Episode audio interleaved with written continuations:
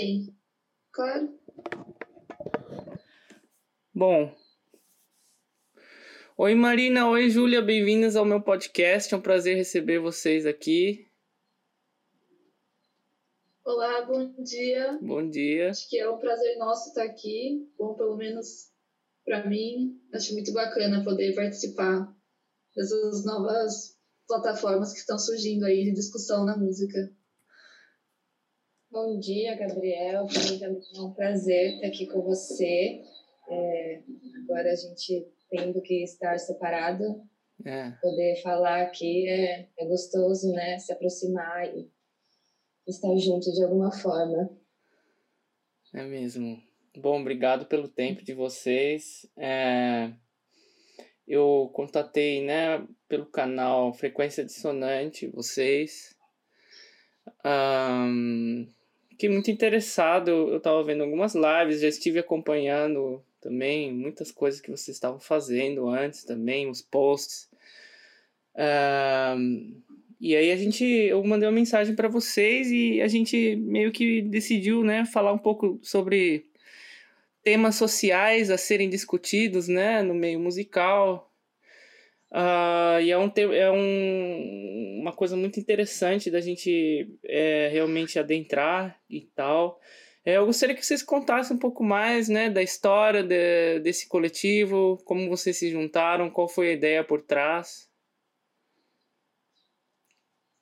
Bom, acho que eu vou começar então, é, porque a ideia do coletivo começou comigo e umas outras amigas da música também.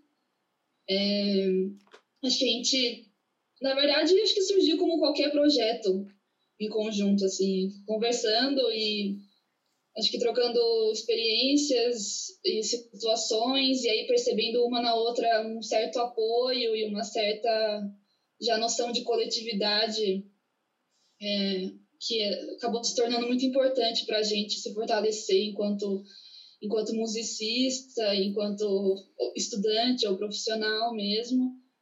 E e aí eu acho que a gente viu a importância e a necessidade desse, desse apoio, assim. E o uhum. quanto isso fazia diferença, né? O, o que parecia uma amizade, na realidade, acabava sendo uma rede mesmo. E aí a gente pensou que, que isso deveria ser uma coisa um pouco mais formalizada, talvez, para que a gente pudesse, de fato, formar uma rede, formar um canal de outras maneiras de, de, se pensar apoio, né, mútuo e pensar, pensar apoio entre mulheres e entre, enfim, diferentes pessoas dentro do mundo musical. Então, eu acho que surgiu dessa, dessa necessidade, na verdade, e foi se formalizando e se tornando um, um, um caminho e um, um, meio de trabalho mesmo, meio de, de divulgação, eu acho, dos, dos nossos trabalhos e do, do que a gente resolveu trilhar a partir daí, né? Então surgiu a Renata, era outra amiga com quem eu conversava bastante sobre isso, né? Renata Rodrigues. Uhum. E aí a gente resolveu, por inúmeros fatores e, enfim, por questões, acho que muito latentes no mundo musical, né?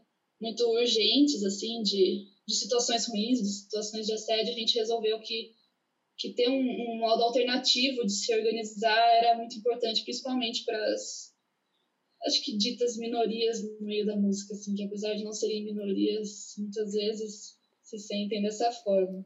Uhum. E aí, com o tempo, a gente foi é, chamando outras mulheres que a gente via que tinham trabalhos e que tinham interesse também em formar isso, porque eu acho que como é uma forma de organização e uma forma de, de luta, assim, também, né, de é, despende um esforço, uma, uma participação, um envolvimento muito íntimo, né, que às vezes se relaciona muito com o nosso cotidiano, com coisas muito nossas, assim, a, a gente foi encontrando outras mulheres e foi chamando outras mulheres e, enfim, para fazer parte disso e para realmente construir uma, um coletivo, de fato, que fosse múltiplo e que pudesse atuar e ter várias mulheres pensando junto, junto isso, sim. E aí foi, foi assim que também que a Marina entrou.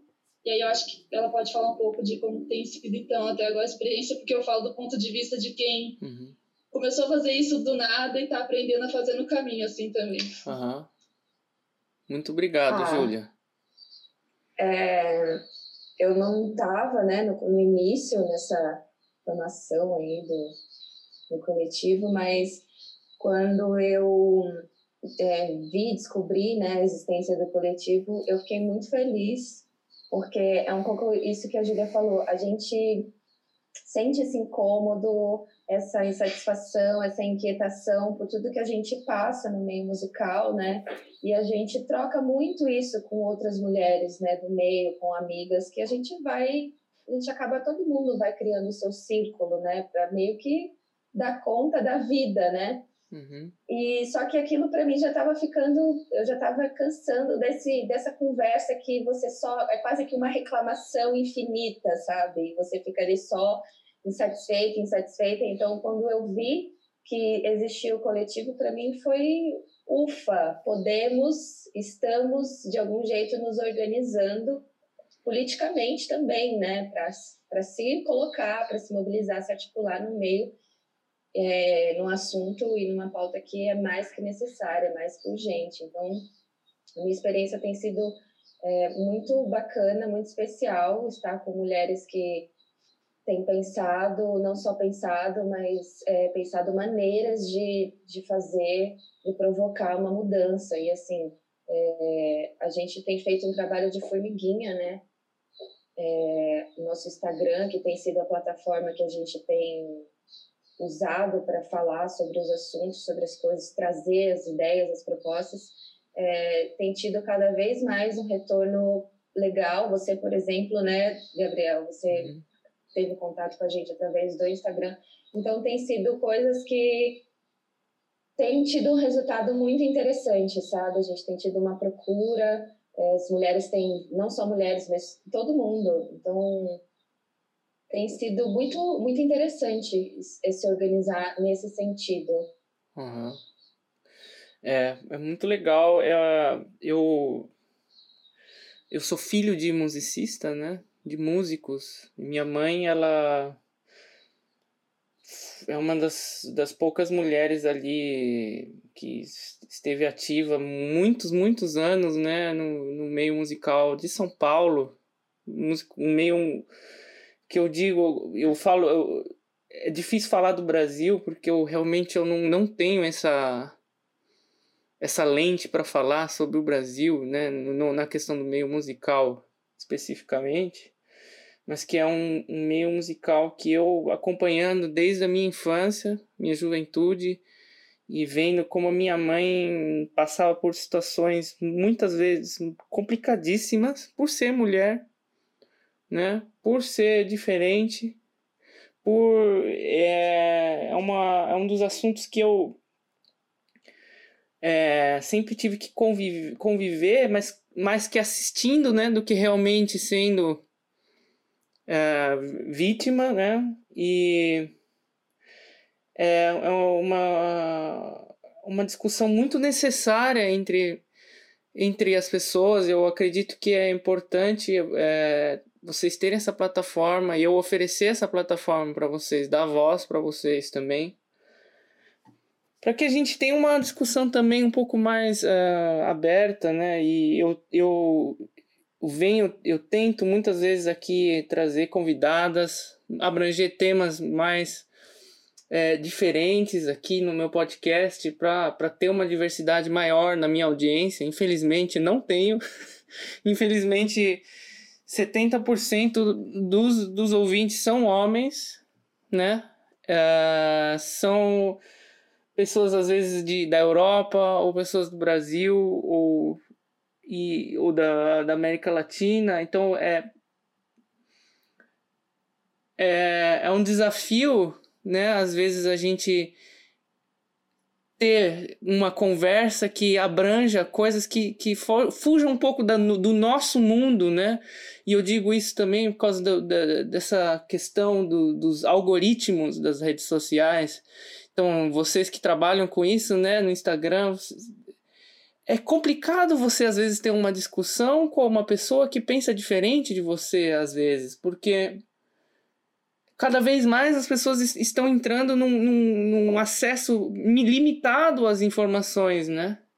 Então, é, como que vocês lidam com essa questão, né, por exemplo, né, de é, acesso ao público e, e realmente man, manter uma, uma conversa é, que, que abranja também outros é, aspectos do, do tema? Bom, é, o que eu acho que me ficou assim do que você falou que 70% do seu público ainda é homem. Uhum. É, é interessante porque na verdade isso isso isso para mim é bacana assim, porque em geral uma, uma das coisas que a gente mais fala no meio de das lutas assim é, feministas, né, não necessariamente sobre mulheres, mas uhum. sobre é, quaisquer outras pessoas que não sejam as mais esperadas, digamos assim, no meio musical, a gente acaba falando muito entre si e para si. A gente sempre tem essa reclamação, ah, se é um evento sobre compositoras, vão ter mulheres falando sobre mulheres sempre. Então, acho que é muito importante que a gente possa falar com outras pessoas, porque a gente criou uma barreira no discurso que que acho que supera a dos algoritmos, assim, né? De, acho que é muito, muito difícil a gente abrir os ouvidos. E, na realidade, por mais que a gente fale sobre como nossos livros de história não, não tem mulheres na música, né? De história da música, como a gente não toca mulheres, como a gente não, não ouve mulheres, enfim. E, e não ouvimos composições, não ouvimos intérpretes. Acho que, na verdade, a, a, a maior dificuldade é a gente entender que a gente não abre os ouvidos para muitas coisas. E que a gente tem um ouvido muito ensinado e muito é, limitado a certos aspectos e a certas características. Então, eu acho que, em parte, a dificuldade de ouvir é, é um estranhamento com, com novos diálogos. Em parte, é uma dificuldade de ouvir mesmo coisas diferentes. E, e eu acho que um, um, exemplo que agora me veio à cabeça, assim, eu lembro da, durante a, a última Copa, que a gente teve um, um canal, né, acho que de televisão paga, que teve só mulheres narrando o jogo, né? E aí eu lembro de presenciar, assim, um momento de um, de um cara muito, muito frustrado do único canal que está sendo passado ali era, era um era um, um jogo com a mulher narrando. Então, esse estranhamento da voz da mulher narrando um jogo uhum. de futebol, né? Uma, uma Copa. E aí eu acho que isso passa também por outras manifestações musicais, né? O rap, o quanto a gente estranha quando é uma mulher cantando rap. Então eu acho que passa por esse filtro de um estranhamento do ouvido mesmo. E aí eu acho que isso tem muito a ver quando a gente discute sobre outros assuntos em música. Quando a gente quer ouvir sobre música, a gente quer ouvir sobre significados e aspectos muito intrínsecos, muito, às vezes, técnicos, muito é, particulares de, uma, de um delineamento da música muito próprio, né? Muito... Uhum. É muito técnico, eu diria assim. E a gente esquece que, na verdade, isso é formado por uma série de outras de outras coisas e de outros fatores que precisam ser discutidos, que precisam ser falados também. E e que são tão necessários para a nossa prática quanto qualquer outra coisa, justamente para a gente abrir os ouvidos. Então, por mais que a gente, através de diferentes formas de, de, é, de luta ou de divulgação que a gente tem até na nossa página do Instagram, acho que a, a questão principal sempre foi é, democratizar o máximo possível as informações, por mais que ainda assim a internet seja de um acesso limitado para muitas pessoas e para que a gente entenda que o que a gente está falando não é sobre mulheres, não é sobre uhum. uma, um tipo de composição ou de performance específica ou um tipo de problema, na verdade é sobre todo um universo que existe dentro do mundo musical e ao qual a gente fecha os olhos e os ouvidos principalmente na maior parte do tempo, assim, né?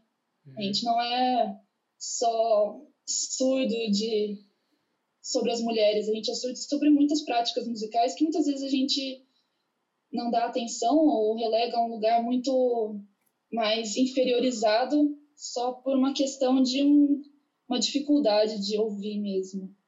Uhum. Pegando um pouco o que a Júlia falou, é, a gente teve uma live recentemente com a Helene, eu não sei se você conhece, Gabriel, que ela é professora da técnica Alexander. Aqui no Brasil, ela é uma grande referência, né? E a gente falou muito sobre nós, eu sou o instrumento que toca o meu instrumento. Então, eu sinto que a gente precisa é, sair desse olhar técnico sobre a música, entender que a gente tá, somos pessoas e estamos vivendo nesse mundo com demandas mil, entendeu? Uhum. E a gente precisa começar a dialogar e falar sobre isso, sabe? A gente começa, a gente precisa começar a despertar esse olhar para si mesmo. Às vezes a gente esquece de, de, de se olhar, de se entender. A gente fica tão preocupado porque o meio, né? Infelizmente a gente vive num meio que é muito competitivo. É, nós desde sempre, em toda a nossa formação, nós somos estimulados por professores, por instituições a serem competitivos, a, sabe, a, a, a mostrar isso, aquilo, repertório X ou Y. E caraca, olha o tanto de gente, quanta gente da nossa idade aí, depressiva, ansioso, angustiado, porque também vive nessa, nessa pressão e não consegue dialogar com o outro também, porque tem essa coisa da competição. Então, assim, vamos parar, vamos dar um passo atrás, entendeu? Reconhecer que precisamos. Pô, se a gente for pensar que a gente faz música, que é uma coisa que depende tanto do outro, a gente depende um do outro para fazer, para ter um resultado interessante. Então a gente precisa começar a trazer as pessoas para esse diálogo também. Então assim, é importante que você, Gabriel, esteja aqui com a gente falando sobre sobre feminismo, entendeu? Dando é, dando esse passo, porque a gente precisa de você também, entendeu? A gente precisa entender que a gente está aqui para se ajudar, e se a gente se ajudar, e se a gente se ouvir, como a Júlia falou, passar por esse estranhamento e quebrar essa barreira e entender que a gente precisa junto criar um espaço que seja mais saudável para todo mundo, sabe? Uhum. É, poxa, eu, é, muito interessante esse, esse assunto que você estava uh, ah, falando, Marina, também. Uh, e porque eu estava lendo agora, né, uns, alguns livros de história da música esses dias. É, e o Palisca, ele começa falando, né, um pouco do Império Romano, a queda do Império Romano, e começa a falar um pouco do das origens, né, da, da nossa história da música ocidental. E ele fala um pouco da nossa herança grega, né, sistema é, tonal e tem uma passagem muito, muito, muito interessante que, que fala do Aristóteles, que eu, eu, eu, eu fico. eu fiquei um pouco chocado que você falou isso, porque é exatamente o que o Aristóteles falava né, no século IV antes de Cristo. que ele, ele fazia uma crítica à sociedade grega, né? Porque a música era uma, uma parte muito importante da sociedade para eles, né? E eles, uh, e aí eles falaram. Aí ele falou assim, né? Porque ele estava fazendo uma crítica aos concursos de música que aconteciam na época e uh, ao pensamento cada vez mais técnico e automatizante do, do ser humano e do músico e esquecendo os, o básico, né? Uh, o que, que representa uma, uma melodia, um ritmo, como que você pode é, fazer essa, essa coisa se elevar, transcender através da música e não simplesmente passar um, um, né, um aspecto técnico que é uma auto, automatizante que ele, ele fala, né?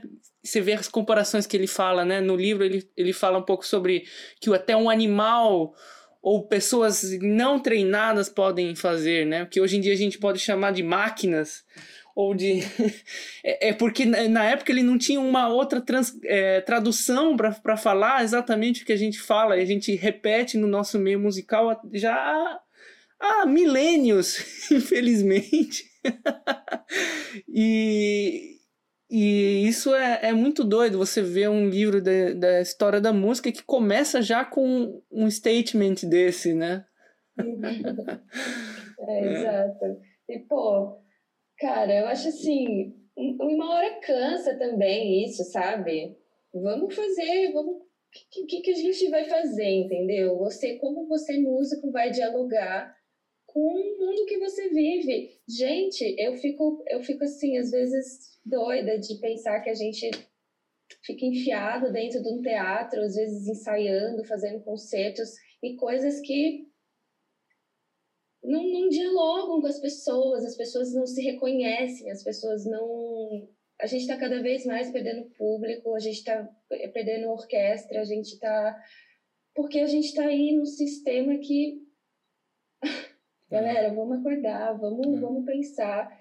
É, é, um pouco, sei lá, voltar para isso, sabe? Eu achei muito legal essa, essa conversa que a gente teve com a Helene, porque ela falou isso: vamos, vamos afinar o nosso corpo, vamos uhum. se afinar para entender o que, que a gente vai fazer com o nosso instrumento, pra, porque senão a gente fica só nessa busca infinita de algo que, gente, não, pode até vir, entendeu? Mas aí vem e aí. Sim. Sabe? Sei lá.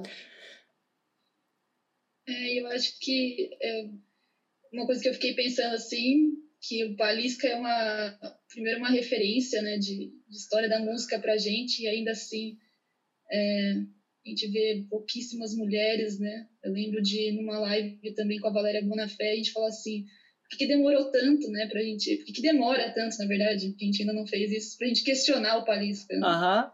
Ô, Júlia, legal você tá falando isso.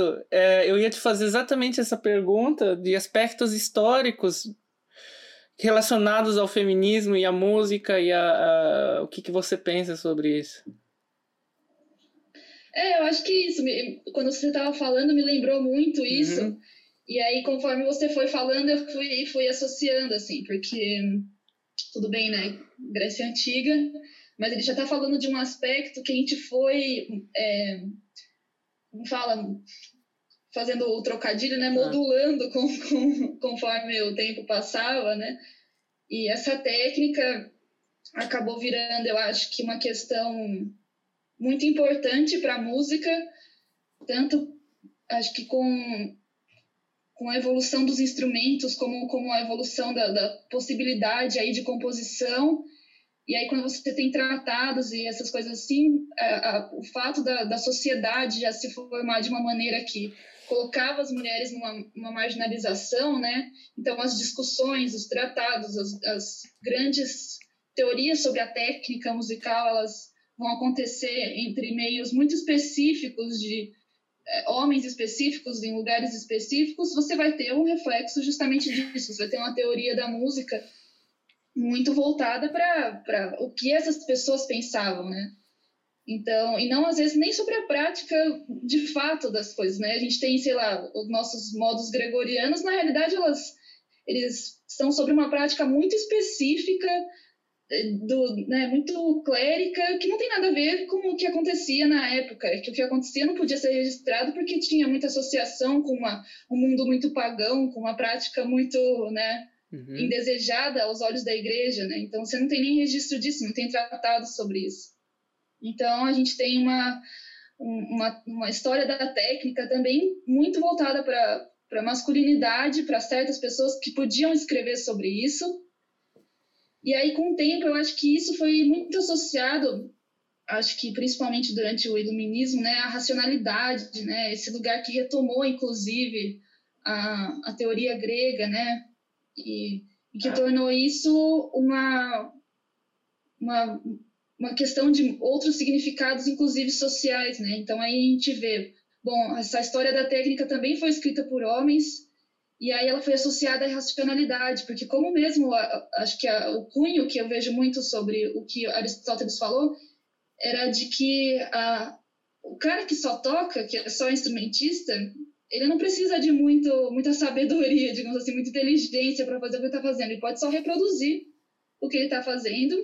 Enfim, ele é só mais um reprodutor, não é um grande músico, um grande sábio, um, um grande pensador sobre música.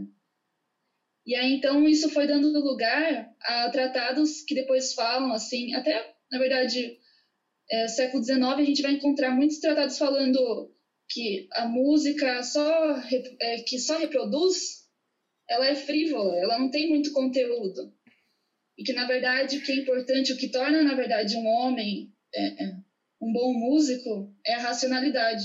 É esse lugar da, da música racional e da prática de música racional, que não é só reprodutora, porque a reprodutora aí já tinha um, um outro cunho que foi também se modificando ao longo do, ao longo do tempo, que era o da prática doméstica. E a prática doméstica era uma prática feminina, que era só uma mera reprodução, um mero acompanhamento que as mulheres utilizavam para educar os filhos, para assim, no lar, para apresentações íntimas para a família, para entretenimento, né, melodias simples acompanhadas, que elas cantavam canções para os seus filhos, né, isso já associado aí a uma burguesia já, né, então já bem mais para frente, mas que tem essa essa característica, então o racional e a técnica, e aí, portanto, acho que a história da técnica musical também é muito associada ao masculino, porque essa mera reprodução era relegada às mulheres, porque as mulheres não pensavam música, as mulheres não faziam música, elas só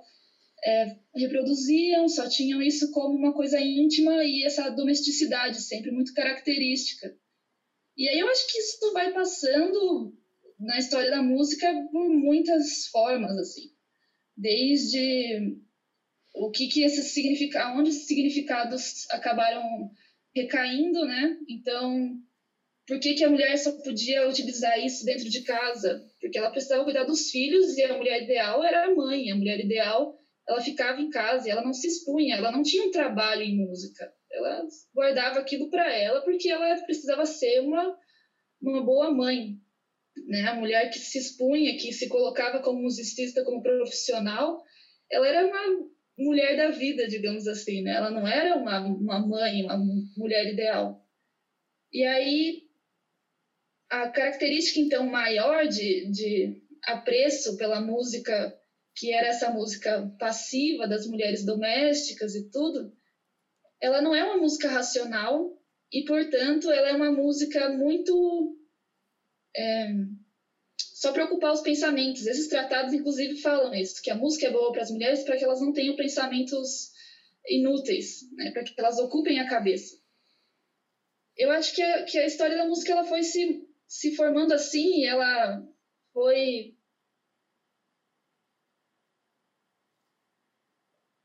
ela foi, desculpa que apareceu aqui para mim que tinha parado a, ah.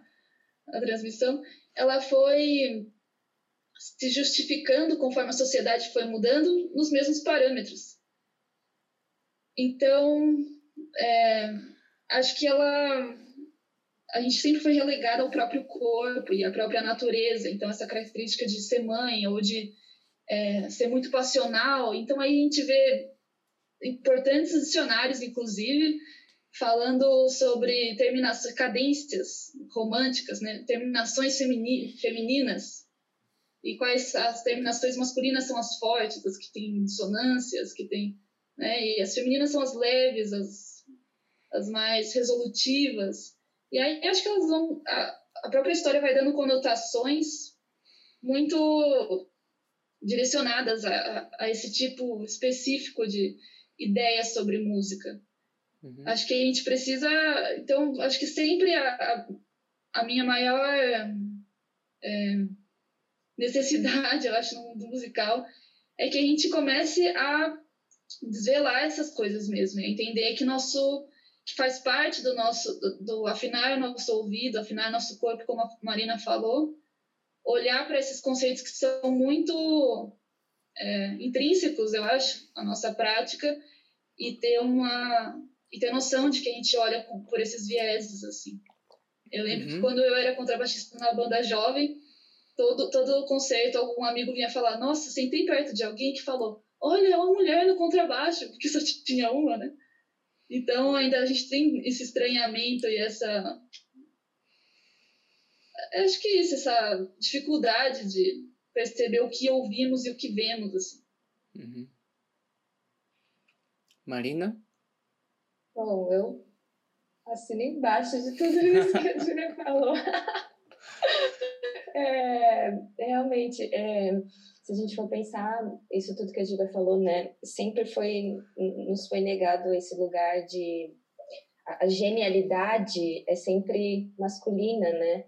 Então, é, isso em, em, outras áreas também, né? Nas artes plásticas, nas artes visuais, a gente vê isso também, de, tipo, é, existiam categorias de pintura que as mulheres poderiam pintar, sabe? Então, é, historicamente, a gente é colocada nesse lugar de, como a Júlia falou, de o, o, que, que é o que, que é ser mulher, o que, que, o que, que cabe à mulher, o que, que é música de mulher, o que, que é arte de mulher, né? Então, eu, eu acho que hoje a gente está assim, muitas mulheres ao longo da história já fizeram isso até é, é, sair desse lugar, mas é, meio que na, na experiência empírica ali de fazer e ter que fazer e ter que dar conta e vai abrindo os caminhos e a gente hoje poder falar sobre isso e trazer isso, né, e, e trazer esse tipo de diálogo para todo mundo, para todo mundo entender, conversar e realmente abrir esse olhar. Sim. E, sim, acho que só um adendo aí sobre o que você falou da, da técnica e da, da da competição, eu lembrei muito também da uma frase que não sei se a Marina vai lembrar porque a gente estudou na faculdade juntas, mas alguém falou uma vez numa aula de, de análise que é uma frase de algum compositor assim que competição é para cavalo, não é para músico. Nossa. E isso me ficou muito, eu ah, fiquei chocadíssima, nossa, como assim? Que a gente mais tem a competição, prêmio, é. todas essas coisas. E eu acho que aí isso a gente é um reflexo também do da, do quanto a técnica justifica aí o nosso sistema, assim, né? Só quis pontuar isso mesmo. Uhum. É, quanto mais é, a gente adentra nesse universo da, dos algoritmos e da é, como fala do, do, acho que da do dinheiro, digamos assim, né? Desse uhum. sistema capital mesmo, mais a gente vai exigir justificativas para a arte conteúdo para arte. É, e aí mais a gente vai exigir técnica e mais a gente vai colocar ela num lugar de de comércio mesmo, de troca, né? A gente não tem mais Ministério da Cultura, a gente tem Ministério da Economia Criativa, né? Secretaria uhum. da Economia Criativa. Exato. Ou seja, a gente precisa arranjar uma justificativa para essa música, para essa arte estar tá acontecendo. Ela não pode ser simplesmente uma experiência individual, né? Eu estou lendo um livro da Susan Sontag, que é uma, uma importante crítica de arte, e ela fala justamente isso, que a gente passou, a técnica passou a ser uma justificativa para para a arte ter um preço, para a arte ter um valor também, né? De alguma maneira, seja um valor não material quanto um valor material. Uhum. Né, para ser compreendida e não só ser vivida como uma experiência individual. Então, eu acho que aí as competições e tudo isso, elas, elas vão passar por essa justificativa é, financeira. E, e aí, então, quanto mais a gente vê as pessoas é, se formando e indo a fundo na sua formação, mestrado, doutorado, pós-doc em música, mais a gente vai vendo o que, que não estou dizendo que não seja necessário, inclusive acho que é muito necessário por muitos motivos, mas aí a gente vai tendo uma mão de obra ultra qualificada dentro de um meio que muitas vezes não nem abarca isso, né? Uhum. E a gente vai ver diferentes manifestações artísticas. Então, acho que a técnica tem muito a ver com, com isso, com uma justificativa para um conteúdo, uma justificativa para a existência da, da nossa manifestação artística também. Precisa gerar um retorno, né? Uhum. Exato. É a civilização ocidental em geral, a gente começa, né? Eu, eu sou, eu tô agora nessa nessa pira, né, do Império Império Romano e porque você começa a ver é, exatamente da onde surgiu, né, tudo isso e, e, e da onde surgiu nossa música, da onde surgiu nossa cultura, principalmente, e quando eu digo nossa cultura, eu tô falando da civilização ocidental, né, europeia, que a gente acabou é, herdando, né, no Brasil. Herdando não, né? Porque a nossa história é uma das histórias mais violentas, né? que existem e, e a, a, história inteira, na verdade, se você vai ler um, um livro de história, né, você vê que é uma violência, uma coisa tão absurda, né, a nossa história, e são coisas atual, atuais, né, a gente vê, eu, eu não consigo entender uma pessoa que tem que você estava falando, né, Júlia? Às vezes é super técnica, super formada, acadêmica, doutorado, mestrado, e tem pensamentos empíricos e, e muitas vezes até saudosistas do, do passado. E eu, isso para mim é uma das coisas que mais me deixam, é, me deixa assim. Eu falo muito no meu podcast da questão do analfabetismo funcional e eu digo que não tem nada a ver, se você fez doutorado, não, não quer dizer nada. Você pode ser também analfabeto funcional e você tem um doutorado, né? É, e, e é, é, é, muito triste, né? Você vê hoje em dia índices de analfabetismo no Brasil e você vê que apenas 12% da população consegue escrever, ler e interpretar textos. Uh, é um número assustador. É um número assustador, porque você, se você pensa assim, se nós estamos agora no século XXI e nós temos esses números, imagina como é que era há 30, 40 anos atrás. Né? Então, é, e isso é muito é, atual, a gente fica pensando, e eu, e eu não justifico também, né? É, todos os nossos problemas por situações é, do passado, né? Mas é muito importante a gente entender, talvez, essa, essa história da nossa civilização, né? E eu acho que tem tudo a ver, tá, está tudo correlacionado. E eu, eu peço desculpa aí ao pessoal que, que é religioso, que é. que, uh, que na maioria do nosso país, né? É católica ainda, ou evangélica, ou cristã, judaico-cristã, né? Mas essa cultura judaico-cristã é, é um dos grandes problemas atuais do, do, da, da, nossa história, entendeu? É um dos grandes problemas, é uma das coisas que a gente herdou e a gente ainda não está conseguindo resolver a grande maioria dos problemas, porque é existe uma formação e uma educação e uma tradição que vem por trás dessa, dessa religião que muitas vezes traz as pessoas a um pensamento completamente é, retrógrado em questão de civilização, em, em questão de equidade, em questão de democracia mesmo também.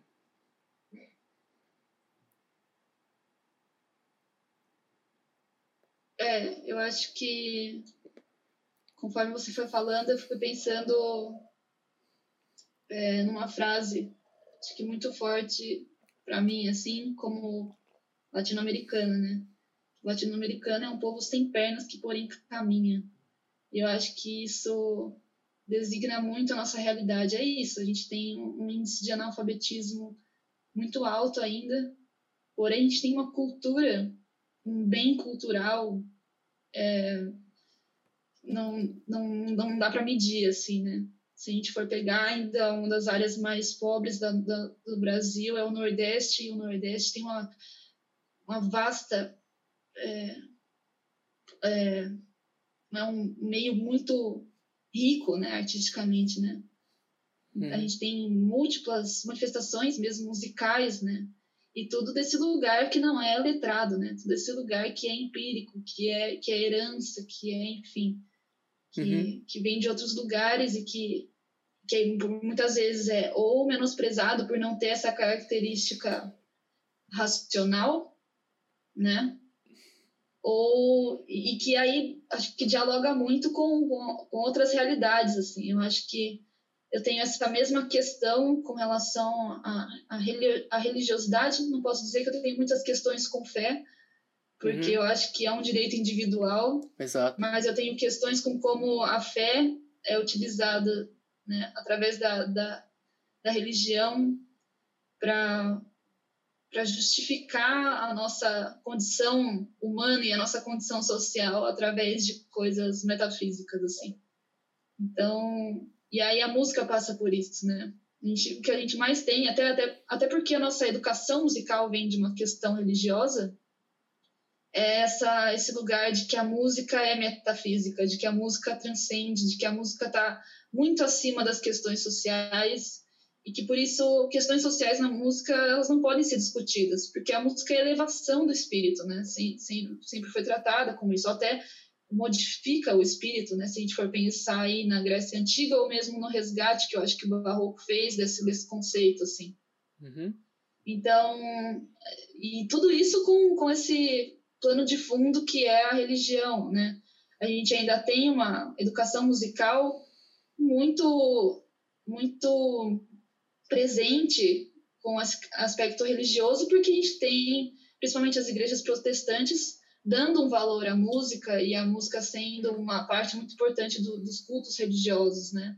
Uhum. E aí, acho que isso, aí passando para o nosso assunto, inevitavelmente vai trazer para a questão é, social, visto que a religião tem modos de operar que vão que aí vão interferir na música e aí vice-versa, né? Se a gente tem então, por exemplo, muitas pessoas é, vindas da da congregação, a gente vai ter então uma educação musical onde a gente vê muitas mulheres tocando órgão e outros instrumentos que remetem a esse lugar da mulher, da mãe, né, da mulher doméstica que toca instrumentos que não deformem o rosto, que não é, sejam muito masculinos, né? A gente vai ter mulheres tocando instrumentos que remetem mais ao registro da voz feminina, flauta, né? Acho que clarinete talvez nem tanto em alguns aspectos, é, violino, órgão, harpa, sempre que remetem a esse lugar muito feminino e até pela questão do registro, como eu falei, e os homens os outros instrumentos, né, graves e metais, instrumentos de sopro, enfim. Então, eu acho que é uma questão. A gente precisa olhar para as nossas práticas e repensá-las também nesse, nesse sentido, né? Como eu falei antes, do estranhamento de ver uma mulher contrabaixista. Eu acho que é, faz tudo parte desse lugar, do, do, que a gente acostumou a ver, né? Quando a gente olha para o lado, se a gente não vê muitas mulheres, ou se a gente vê poucas mulheres em certos instrumentos, a gente vai achar que aquilo é normal e que é, que é isso, que é, já é assim, porque é assim e porque a música se manifesta dessa maneira uhum. acima das questões sociais e, e elevando a nossa alma, né? Então eu acho que acho que tá tudo interligado. A gente tem essa questão da, da dificuldade de, de tornar o nosso o nosso próprio povo é, alfabetizado e letrado dentro da sua própria cultura. Eu acho que isso é muito importante, a gente entender e apreciar o valor da nossa cultura. E com o fator de que, inevitavelmente, se a gente tem essa condição mais, social mais difícil, inevitavelmente a, a religião vai fazer um. vai ter um papel muito importante de justificativa dessa coisa, né? Se eu sofro tanto, na verdade, eu vou ter o meu descanso depois, né? Quando eu morrer, assim. Então, é, eu acho que tudo inevitavelmente está interligado, assim, né? O papel da uhum. religião eu vejo muito nesse sentido, assim, dessa, dessa justificativa de uma condição humana. Uhum. E a uhum. música também é uma é um meio de sair da condição humana, mas que não pode ser desligado da questão social. Assim. Uhum. Acho que da mesma forma a religião. Sim. É, eu é, existe um interesse muito perverso, né, em que as pessoas sejam analfabetas, né, que a gente continue nessa condição, infelizmente. E a gente tá vendo aí um analfabeto no poder, né, gente? Então, assim, é complicado. E, e sobre a religião, eu, eu, eu, concordo com a Júlia, tá, tá tudo muito ligado, né?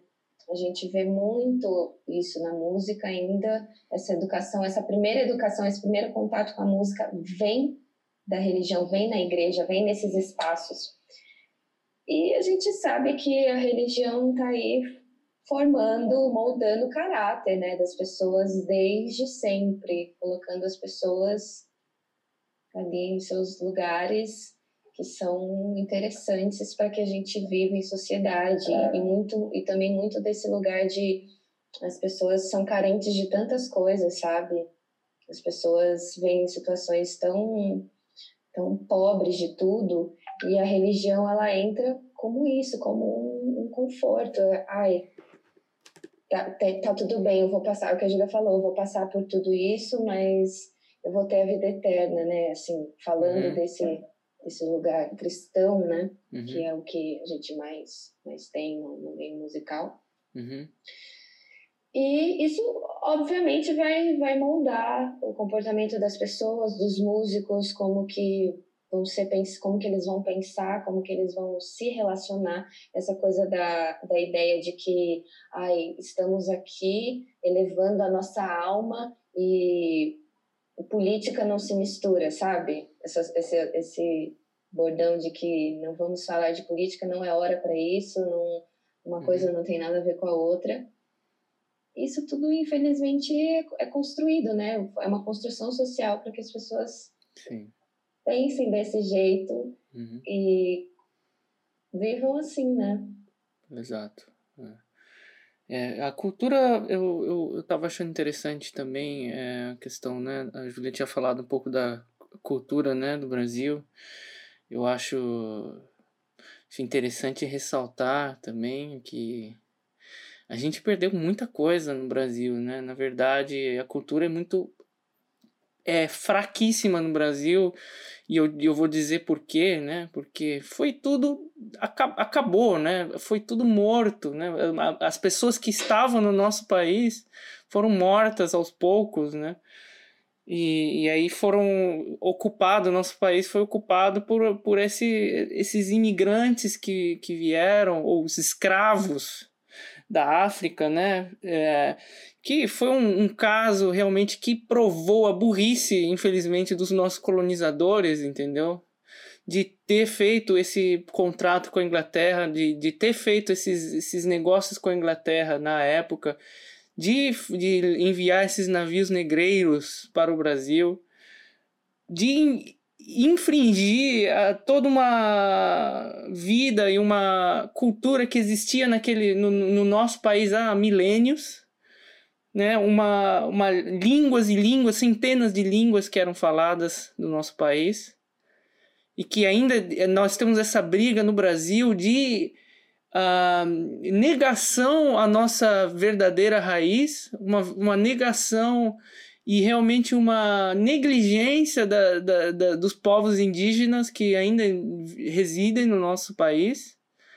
E o, principalmente, né, a gente fala da, da questão do norte do nosso país, Amazonas.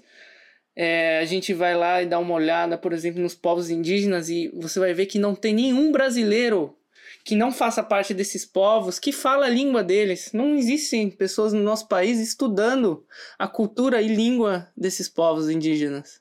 Não existem pessoas. É, é, é interessante você ver que no povo lá indígena Parará, a única pessoa que fala a língua Parará é um americano, professor de uma universidade nos Estados Unidos fora da, da, da, da, da civilização deles, né? Da, da, da vila deles. Então você vê que, que nós no Brasil nós temos uma negação enorme da nossa, da nossa descendência, da nossa responsabilidade como pessoas que nascem nesse país e, e, e, e para mim é, um, é um, um dos grandes temas assim porque eu, eu vejo a gente se vende como um país muito pacífico, né? A gente se vende com um país que, que tem uma tolerância racial, que tem uma tolerância de gênero, de que é todo mundo legal, vamos fazer churrasco todo mundo, jogar futebol, né? E a gente vende essa imagem, né? Não, agora a gente já passou dessa época, né? A questão do, do rico que come feijoada, né? De domingo ou né, e, e, querendo falar que realmente não, peraí, não temos mais nessa né, questão do racismo no Brasil, não existe racismo no Brasil, né? Eu, eu acho que é. E, agora entrando no, no, na questão do nosso meio musical, que é um meio extremamente violento, extremamente violento, extremamente.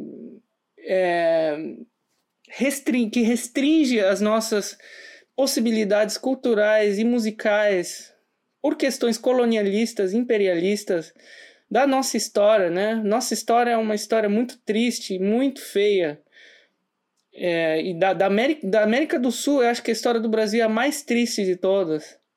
Que nós não tivemos nenhuma revolução, nós não tivemos uma verdadeira independência dos do, do nossos países colonizadores, entendeu?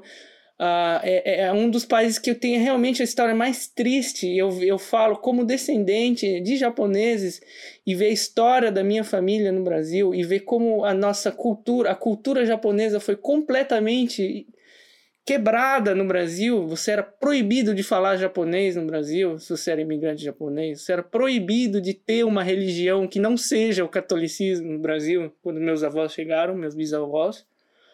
Então você tem ali uma, uma violência, um crime enorme né, contra, contra as pessoas né, que estão chegando no seu país, que estão investindo no seu país. Então nós temos esses, esses casos para entender a, a realidade do nosso país. Né? Eu acho que eu, eu vejo muito brasileiro falando do Brasil como se fosse Noruega, como se fosse Dinamarca.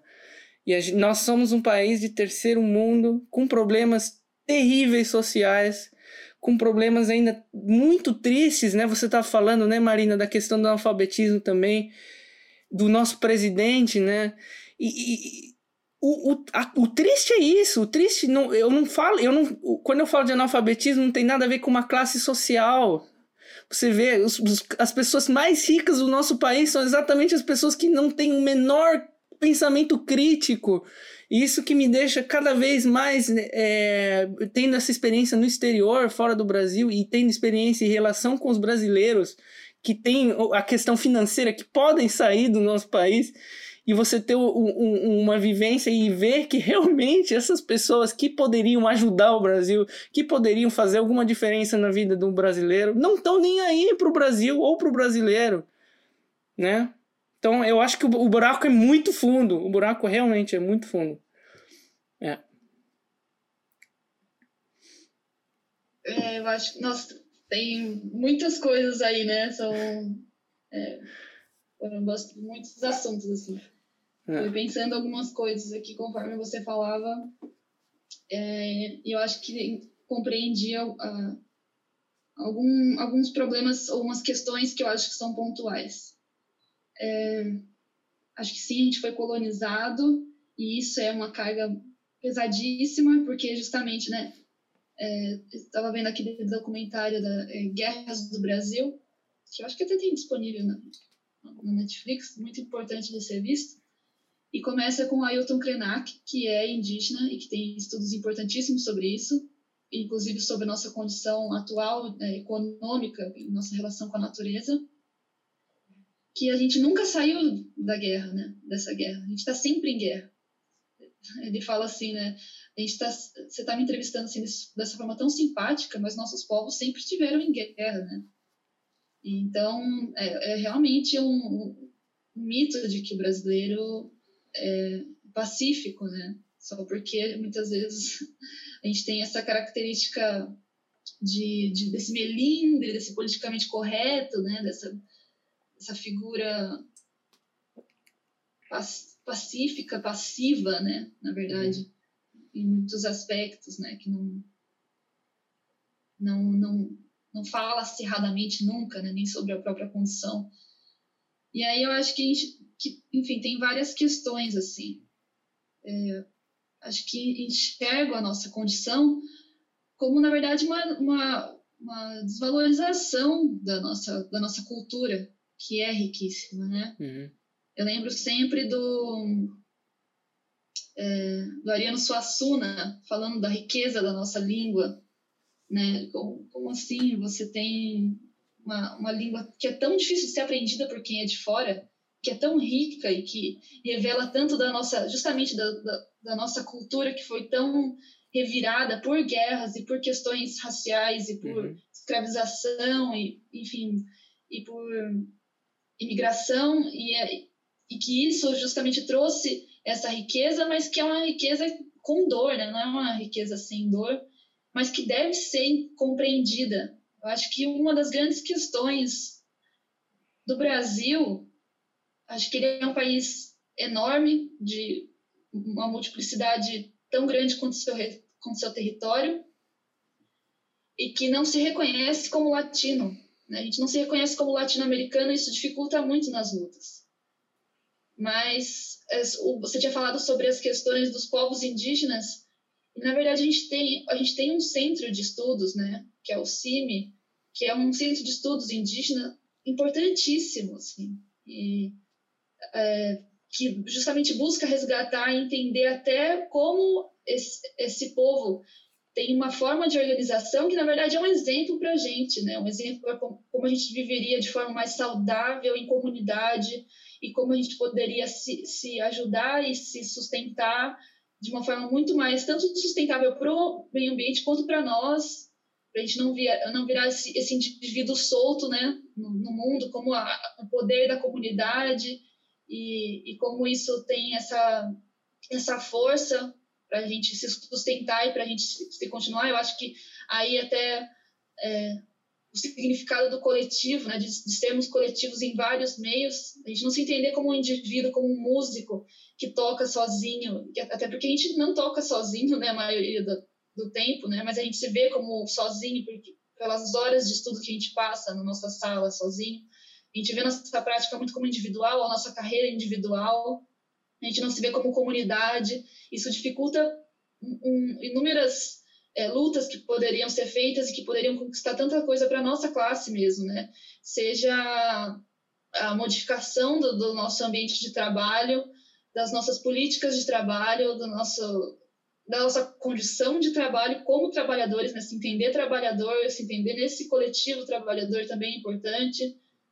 É, eu acho que é muito importante a gente ter, ter essa consciência coletiva, né? Por isso que eu estava falando do, do, dos estudos, do Centro de Estudos Indígenas, que é o CIM, assim, porque a gente para de ver aí também o, o indígena como, como parte do folclore, né? Como esse, essa entidade que não, digamos assim, não evolui, que está sempre relegada àquele personagem de cara pintada no meio do mato, né? Que, uhum como assim, né? Não, não tem nada a ver com ser indígena. Ser indígena é, é, uhum. é, é tão ser é, um ser social e uma pessoa repleta de, de, complexidades como qualquer outra pessoa, né? A gente tem or muito orgulho das nossas origens europeias, né? Como você disse, até por causa da colonização e do como nossa cultura se desenvolveu. Mas eu vou dar uma agora de bem de jovem, é, muito como fala do mainstream. Você já assistiu Bacurau, né? assistiu Bacurau? é isso, a gente se acha europeu porque tem uma pele um pouco mais, mais branca, né? Mas na realidade a gente não é, a gente é latino-americano e precisamos nos entender como tais. E, e eu acho que isso reflete muito no modo como a gente vai lidar com a nossa profissão, assim. Porque aí se a gente é esse herdeiro dessa música europeia, e aí a gente tem essa carreira individual, o que acontece, na verdade, é que, que o, o que resta aqui para a gente no Brasil é um tecnicismo e uma, um, ser um bom acertador de notas para ser visto por algum professor de fora e ser escolhido. E aí você é um vencedor, porque uhum. você, é, você superou a sua condição de brasileiro e foi estudar fora, né? Como se aqui não tivessem é, é, professores bons o suficientes ou conhecimento grande o suficiente para isso, assim, né? E aí, estranho, porque aí você vai ver instituições de fora super valorizando a música brasileira e, e, entendem a complexidade dela como uma das mais difíceis de ser tocada, de ser, né, de, de uma linguagem né, muito complexa, né? A gente tem outros institutos fora do Brasil que tem um centro de estudos de música brasileira. E aqui a gente não tem essa escola que você fala, aquela, né? aquela escola que você vai aprender música brasileira, assim. Uhum. E não só a música brasileira popular, mas a música brasileira erudita também, né? Então a gente fica relegado a esse peão, na verdade, que só serve para tocar bem e acertar todas as notas para poder ser escolhido para sair daqui. Uhum. Pensamento colonialista total, né? Bom, eu queria só, assim, o Gabriel falou várias coisas e me ajuda também e assim, se a gente for a gente poderia ficar horas aqui, né, falando sobre tantas questões que a gente vive aqui no Brasil, não só na nossa área, né, como músico, mas de tudo isso que a gente falou um pouco aqui agora. E eu acho que de tudo isso e de, também de um pouco dessa nossa conversa aqui, eu acho que o que fica é, é um pouco isso. A gente, hoje, mais do que nunca, e também agora passando por essa experiência de pandemia, né? A gente se viu muito sozinho, mas ao mesmo tempo a gente vê o quanto a gente necessita do outro para absolutamente tudo, né? Inclusive para nossa saúde mental. A gente precisa dessa troca, do contato. E eu acho que o que fica, pelo menos para mim, nessa conversa, e o que tem ficado em muitas conversas que a gente tem feito com o coletivo, nessas lives que eu tenho visto as pessoas também fazer, muita gente, agora nessa pandemia, como você, né, Gabriel, começou a se articular de outros jeitos aqui online. E a gente tem visto isso, e o que fica é essa necessidade da gente se organizar como coletivo, em pequenos grupos e se fortalecer. Porque, assim, quando a gente fala de questões, de problemas sociais, são questões que às vezes são muito complicadas, muito grandes, e às vezes a gente se sente um pouco impotente, né? Diante de governos que são tão violentos, que são tão autoritários. A gente, enfim, vive uma, uma realidade muito complicada. E o que eu acho, que eu vejo e o que eu tenho sentido é que a gente só vai conseguir sobreviver ou a gente só vai conseguir passar por tudo isso e provocar uma mudança para um futuro que talvez a gente nem, nem vá ver. É isso, é a gente se organizar com o outro, a gente estar tá junto, a gente criar essa rede de apoio, que eu acho que é um pouco o que o coletivo tem feito, né?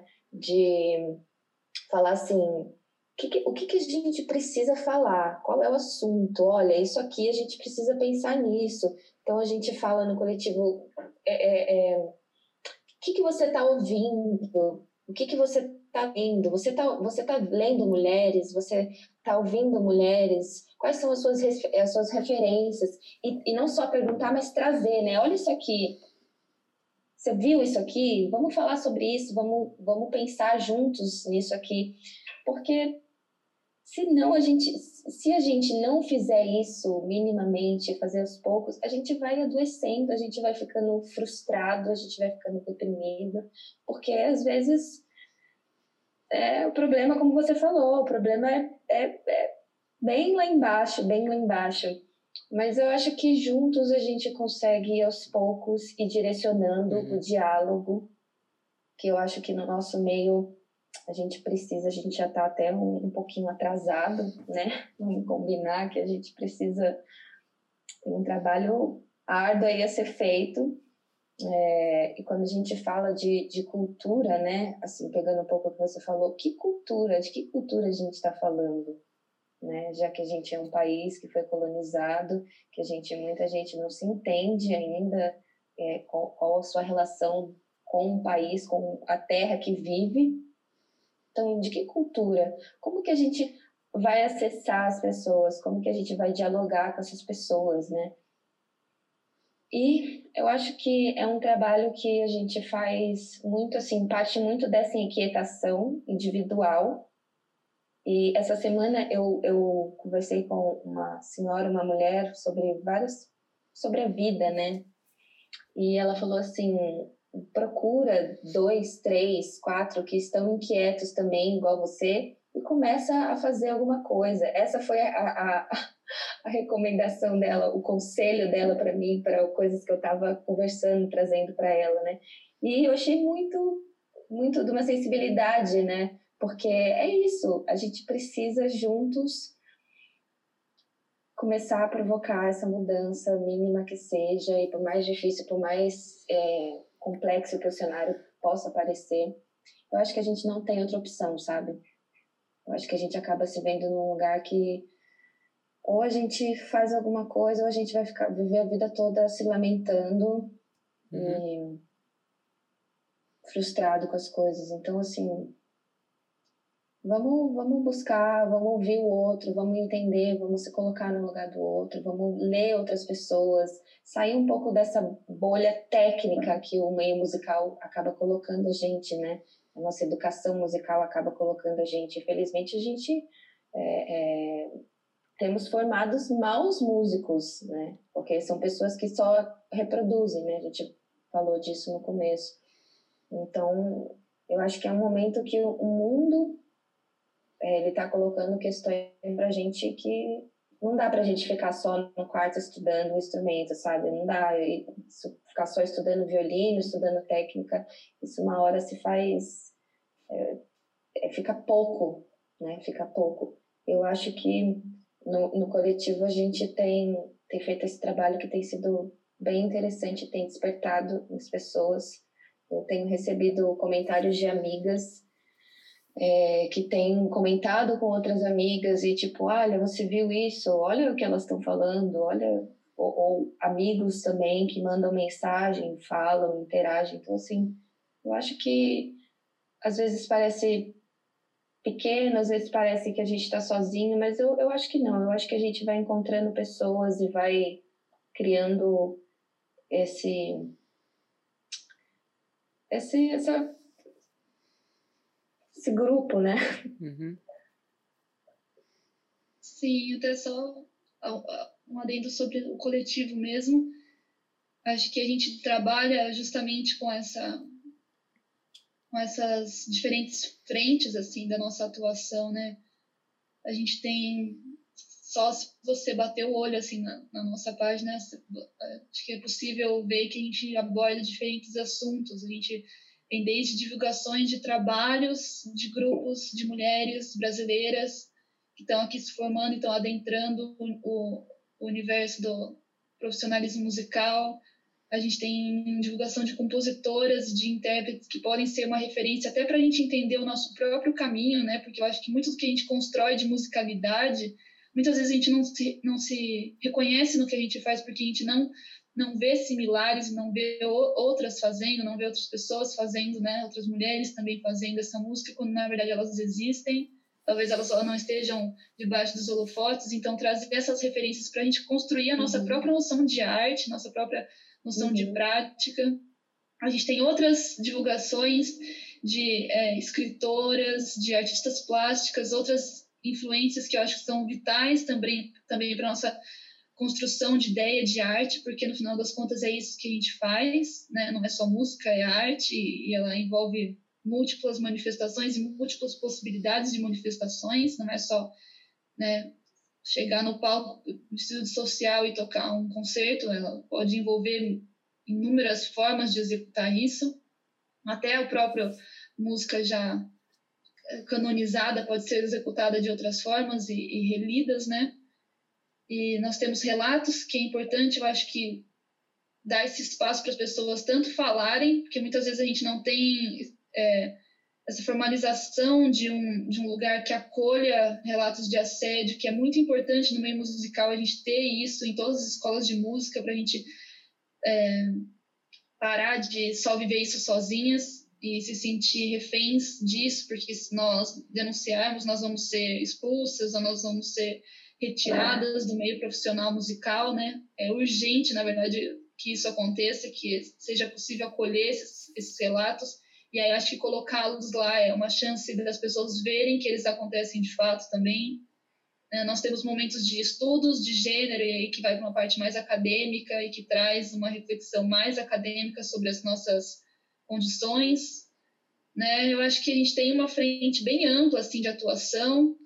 Né? Nós fizemos um sarau também com, só com mulheres, foi online esse ano por causa da pandemia, mas foi muito importante de acontecer para a gente ver que que, que estamos aí e que nossas práticas existem e para poder ter esse local de, de acolhimento mesmo, de, de olhar para a nossa para nossa prática artística de uma outra forma, né? E nós temos dias de reflexão aí também onde a gente coloca coisas muito íntimas do, do que vivemos e do que sentimos sobre a nossa profissão. Que é isso, eu acho que é muito importante a gente ter essa essa consciência do que, do que estamos fazendo, assim. É, a gente pode, como eu estava falando e reforçando aqui a questão da, da, da, da, colonização, a gente pode falar, a gente pode enaltecer Macbeth, né, a, obra, assim, né, como uma, uma grande representação da condição humana, mas a gente pode também fazer isso através do autor da compadecida, né? Uhum. Ou a gente pode entender a complexidade de uma de um livro, de uma obra é, através de Carolina Nabuco, que escreveu um livro que na verdade foi, é, era tão genial, né, que chamava Sucessora, que quando ela pediu para ser impresso fora do Brasil, uma francesa plagiou e virou Rebecca, a mulher inesquecível que virou tanto o filme do Hitchcock quanto virou agora uma, uma um remake no que tá aí explodindo no, no, no, Netflix, assim. E isso é uma obra de uma brasileira, de uma mulher brasileira. Então, acho que é importante a gente se conhecer e conhecer as nossas práticas artísticas para a gente se entender e se entender uhum. nesse, nesse meio e como e como profissional da música e como artista e como essa constante investigação de si mesmo também. Sim, nossa, perfeito, muito bom. É, eu, eu gostaria de fazer umas pequenas perguntas agora só para vocês, antes da gente finalizar. É... Pequenas, na verdade, não, que são temas bem complexos, na verdade. Mas eu, eu fiquei aqui, eu estava pensando, né? Uh, a gente falou muito de aspectos históricos e, e aspectos que envolvem muito mais um contexto do, da, da situação que a gente está vivendo e não muito do, da situação exata, né? Você estava falando da, da questão dos assédios, você falou, né, questões atuais, eu, eu acho muito interessante, por exemplo, que eu já vi, eu vi e vejo, né, e eu, e agora estou falando agora de uma questão mais alemã, que eu sei que também acontece no Brasil, que às vezes as próprias mulheres atacam outras mulheres, né? Existe um, um, um, outro, um outro pensamento que é o, o machismo, e não, isso é independente do gênero, que muitas vezes eu vejo mulheres eh, sendo machistas, né? É, e, e, muitas vezes atacando outras mulheres, faz, eh, violentando às vezes, assediando também é, verbalmente outras mulheres, né? Uh, o feminismo a gente, a gente acaba confundindo, por exemplo, com questões de gênero, de identidade, de, de coisas, mas não é, é, um, é, é, muito maior. Eu gostaria de saber o que, que você pensa sobre isso, se você já sofreu, se você já. Como é que é essa questão da violência no nosso meio? Como que a gente lida com isso, né? Como que uma mulher lida com essas questões, né? Porque muitas vezes que eu estava te falando, sim, existe e é muito bem documentado né, a violência de um homem contra uma mulher, mas eu acho que é, existe ainda um grande medo por parte das mulheres falarem do machismo que elas sofrem com, com, com outras mulheres também. Acho, acho que é uma questão perigosa aí. Porque eu enxergo como. Bom, primeiro eu acho que nós reproduzimos o machismo onde a gente cresce. Acho, uhum. que nós, acho que falar sobre mulheres machistas, na verdade, é falar sobre o quanto a gente reproduz isso. Então, eu acho que é muito básico. Eu acho que eu já fui essa mulher assim. Porque. E ainda sou e desconstruí muitos aspectos, né? principalmente no, no, no feminismo não, não branco. Então, eu acho que é, quando a gente olha para o lado, a gente inicia na música e a gente olha e a gente, a gente só vê a nós mesmas ali, né? Eu, por muito tempo eu era a única mulher no naipe, vem do interior, passei por Tatuí antes de chegar em São Paulo, e eu era uma das únicas mulheres. E aí, quando você começa a ver isso, e você só vê homens ao seu redor, além da, da, da competição feminina que nos é imposta, né? Porque a gente precisa estar agradando esses homens, até não só por uma questão social de que nós estamos sempre à mercê deles, mas porque às vezes nós de fato estamos, né? Porque eles são nossas bancas e, e nossos juízes, nossos professores a gente começa a competir mais ainda umas com as outras, porque só podem ter poucas. Não tem vaga para 10 mulheres, tem vaga para uma, quando muito. Então, eu acho que, que é, essa é a reprodução do machismo que a gente vê entre nós. Que, acho que na verdade eu não vejo como medo de falar sobre o machismo hum. que as mulheres reproduzem. Eu vejo como na verdade uma necessidade de reforçar o quanto nós somos parceiras. Eu acho que é o outro caminho, não é uhum. denunciar as mulheres, mas falar, amiga, a gente não é competidora, a gente não está aqui para entrar nesse universo ou uma ou outra, a gente está aqui para entrar juntas, de mãos dadas. E, e, eu acho que é um processo saber isso, é um processo olhar para as nossas colegas e saber que a gente não está em competição e que ninguém aqui quer ser a única, a gente quer entrar juntas e quer entrar em mais de uma.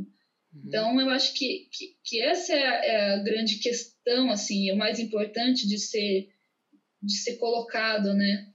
Acho uhum. que a Marina pode falar mais até por...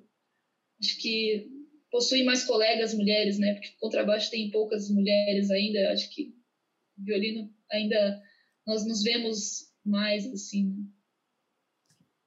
É, eu eu acho que somos todos vítimas de uma sociedade machista e patriarcal, né? Então, mulheres que é, são machistas ou que estão ainda nesse lugar de julgar ou apontar e falar de outras mulheres, elas, infelizmente, é, são vítimas desse machismo que, como a Júlia falou, que já foi, eu também já fui essa mulher, e é uma construção, uma desconstrução e uma construção diária que a gente é, se dispõe a fazer e não assumir esse lugar, né? É, a, tem uma autora que é a Silvia Federici que ela fala um pouco sobre isso e eu acho super interessante, achei super interessante quando eu li que ela fala sobre o termo gossip, que traduzindo para português seria fofoca, né? Que antigamente as mulheres elas tinham o hábito já como elas ficavam em casa tinham que cuidar dos maridos, dos filhos e toda essa função que é delegada à mulher, elas tinham o hábito de, em algum momento, uma hora da tarde, elas todas iam para a porta e começavam a conversar, e era um momento onde elas podiam falar dos seus maridos, falar do que elas viviam em casa, de tudo que elas passavam, de toda a opressão, e que como isso também foi tirado das mulheres, de tipo, é, os maridos começaram a não gostar porque elas falavam do que acontecia em casa e começavam a expor as situações, e isso foi é, tornando essa, essa, essa coisa da, da união das mulheres começou a ser atacado porque é isso, mulheres quando se juntam, isso é sabido, se você observar, você vai ver que é, é uma potência diferente, entendeu? Então, isso é atacado. Então, a gente, isso foi atacado lá atrás, lá no século XVIII, isso começou a ser atacado porque viu que ia dar ruim, né? Uhum. Então, houve essa, essa conotação negativa com mulheres juntas e mulheres trocando e mulheres se ajudando, né, se fortalecendo. Então, eu acho que, infelizmente, a gente vive um pouco é, a consequência disso. E eu acho que a gente tá aí tentando sair desse lugar. Eu, pelo menos, uhum. tenho tentado sair, tenho tentado me relacionar com as minhas amigas, é, as minhas companheiras de naipe e de orquestra e de aulas e de tudo, né, do nosso meio musical. Como a Júlia falou, eu acabo tendo mais amigas mulheres, porque tem mais violinistas mulheres do que mulheres contrabaixistas, mas eu sinto que todas nós é, é uma dificuldade, sabe? Assim, de você quebrar essa barreira, de você realmente confiar em outra mulher e poder se abrir com outra mulher sem medo de ser julgada, sem medo de ser mal interpretada ou sem medo de ser taxada como é, somos taxadas por aí quando você é uma, uma mulher livre, quando você é uma mulher que uhum. se coloca, né? Então, assim, é, é difícil, eu acho que precisa ver essa disposição. E assim, quando uma se dispõe, ela vai acabar contaminando a outra, que vai trazer uma outra, que vai trazer uma outra, e a gente vai criando, a gente vai saindo desse lugar de competitividade que sim existe, é como a Julia falou.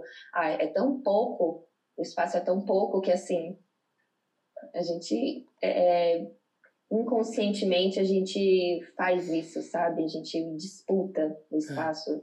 É. Então, eu acredito que a gente, aos poucos, a gente vai uhum. mudando. E a gente aprende muito umas com as outras, sabe? A gente aprende Sim. muito, muito, muito. Então. Muito bom, muito legal. É, eu participando de bancas aqui, de orquestra, eu toquei numa, numa orquestra aqui, né, na, na, em Berlim. Eu participando de bancas, eu tenho uma história que eu sempre conto que é, para mim me marcou e eu fiquei muito chocado que uma mulher no naipe de contrabaixo falou que não pode ter duas mulheres no naipe. A própria mulher do naipe, ela falou, eu não quero. Na, na questão de, que, de escolher os currículos, né, para quem vai ser chamado, ela, ela mesma falou, eu não quero outra mulher no naipe. Entendeu? Então, é, é, é uma questão que você vê, né, acontece numa orquestra de país de primeiro mundo, onde, em teoria, né, na Alemanha, é um país que é, é, é, tem uma igualdade social um pouco melhor do que você diria que tem no Brasil, mas você tem isso dentro do meio musical muito forte ainda, essa competitividade, né? E eu, eu gostaria de perguntar para vocês é, qual que é o papel do homem nessa questão? Como é que o homem pode ajudar? Como é que o homem pode fazer alguma diferença? Pode é, dar algum apoio, né?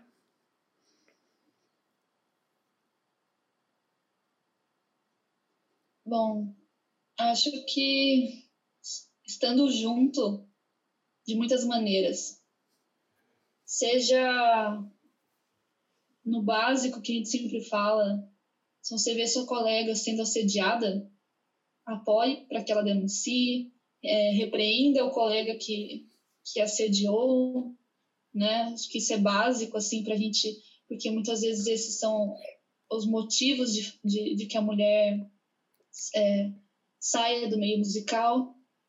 Acho que como é um meio muito fechado, onde a gente se relaciona mais uns com os outros, a gente acaba se relacionando afetivamente também com músicos. Então, se você é um homem companheiro de uma musicista, apoie a carreira dela. Se vocês têm filhos, dividam a jornada, dividam a jornada doméstica para que ela possa ter a sua própria é, vida artística e vida musical, né, plena. Então, é, ouça outras mulheres, a abrir os ouvidos para outras práticas, realmente olhe criticamente para sua playlist e veja quantas mulheres você tem ouvido, quem você tem ouvido, quem tem te construído. Acho que é muito importante ter outras referências para atingir outros lugares dentro de si.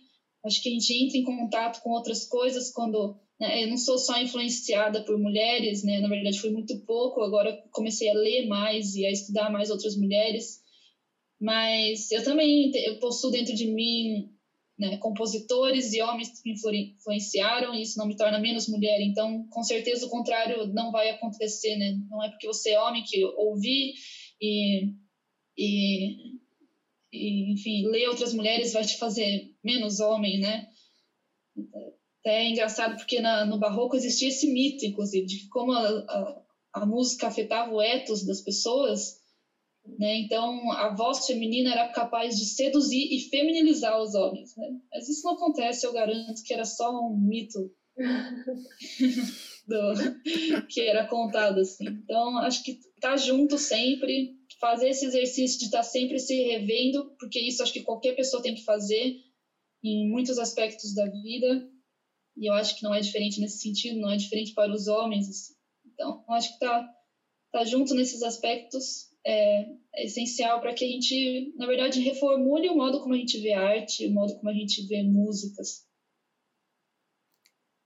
É, eu, eu só acrescentaria, para além disso que a Julia falou, é, se você tem a chance, sabe, de indicar uma mulher para um trabalho, indique uma mulher para um trabalho, sabe, é, fale sobre o trabalho dessa mulher nos espaços que você tem acesso, porque você é homem infelizmente vai ter mais do que nós. Então, colocar, começar a, a dar voz a essas mulheres e, e, espaço, né? Se você tem, você pode fazer isso, então faça, né? Mas acho que o primeiro de tudo seria ouvir, né? Eu acho que seria o primeiro, o primeiro passo. Ouvir, ouça o que elas estão falando e o que elas têm feito, Eu acho que é um bom caminho. Isso é. Essa quebra, eu acho importante essa quebra de estereótipos, né? Você achar que o feminismo é só para mulher, né? O, é, eu acho que tem um, um, certa, uma certa preguiça por parte dos homens de entender o que está acontecendo e, e, ah, isso não me afeta, né? É a mesma questão do, do coronavírus, não me afeta, então não tô nem aí, entendeu? Não vou, não vou cuidar do próximo, entendeu? Não vou essa negação e essa preguiça, essa falta de, de, de preocupação, empatia com o próximo, eu acho que é, é, um, é um grande problema, né? E tá, tá muito fundo na nossa na nossa construção como pessoa, né? Você vê, você lê a Bíblia e já vê, já no comecinho da Bíblia tem lá, né? Caim e Abel, meu, um irmão matou o outro, né? Você vê na, na fundação de Roma mesmo, no Império Romano, a mesma coisa. Rômulo matou Remo, né? Então, é, essa, essa questão de você matar o próprio irmão, você você não ter essa fraternidade e, e às vezes por valores é, muito retrógrados mesmo, né? Ah, poxa, muito obrigado pelo tempo de vocês. Vocês têm alguma coisa mais a acrescentar? Ah, eu só. Pode, né? Pode ir, pode ir. É só agradecer mesmo pela, pela conversa, pelo espaço. É importante que a gente faça isso, né? É muito saudável e muito necessário. Então, muito obrigada, Gabriel, que esse espaço que você está criando seja um espaço de acolhimento e de crescimento, né? Todo, não só seu, mas do, de toda a nossa comunidade musical. Eba, obrigado, Marina. Eu também agradeço. É, queria só reforçar para que né, tudo isso que a gente falou e toda essa conversa, na verdade, é uma forma de criar meios alternativos. E eu acho que isso é uma coisa que, que para mim é importante e, e que acho que vou sempre defender assim se não tá se pelas vias burocráticas e normais a gente não consegue que a gente crie meios alternativos sempre hum. Para a gente se sustentar para a gente se unir para a gente se apoiar e para a gente poder viver o que a gente quer viver e viver as nossas práticas musicais como queremos viver sem depender de instituições ou de outras coisas para que a gente o faça assim muitas vezes a gente estuda a vida inteira para esperar aquela única vaga se abrir, quando na uhum. verdade, se a gente se juntasse, a gente poderia fazer muito mais, inclusive outras vagas, assim. E acho que uma outra noção de música, né? Então acho que eu vou sempre defender os meios alternativos, que acho que foi isso que o coletivo foi para mim. E agradeço muito a conversa, acho que é sempre muito importante a gente poder falar sobre isso para a gente se sentir apoiado, para a gente sentir que existe uma luz no fim do túnel, digamos assim, né, na, na, na música, para que a gente existam novos ares. E agradeço muito também a Marina, colega de, de coletivo, porque é assim que a gente se constrói, a gente se fortalece. Assim. E muito obrigada, Gabriel, pelo espaço. Acho que é isso aí. Acho que o podcast também é um meio alternativo da gente falar sobre arte, falar sobre música também. Então, parabéns pelo trabalho e obrigada pelo convite. Poxa, obrigado. Eu, além de agradecer vocês duas, é, eu queria agradecer pessoal que está ouvindo e que vá no canal delas, Frequência Dissonante, no, no Instagram. Acompanhe as lives, acompanhe as, os posts e faça perguntas. Seja curioso também, né? Eu acho que é muito. É, sejam curiosos e curiosas. Sabe, eu acho que é, é, muito muito importante fazer perguntas. Mande mandar mensagem, o que custa, né? Comenta, sabe? Não tenha medo, eu acho que é... Muito obrigado pelo tempo de vocês. E é isso aí, gente. Grande abraço.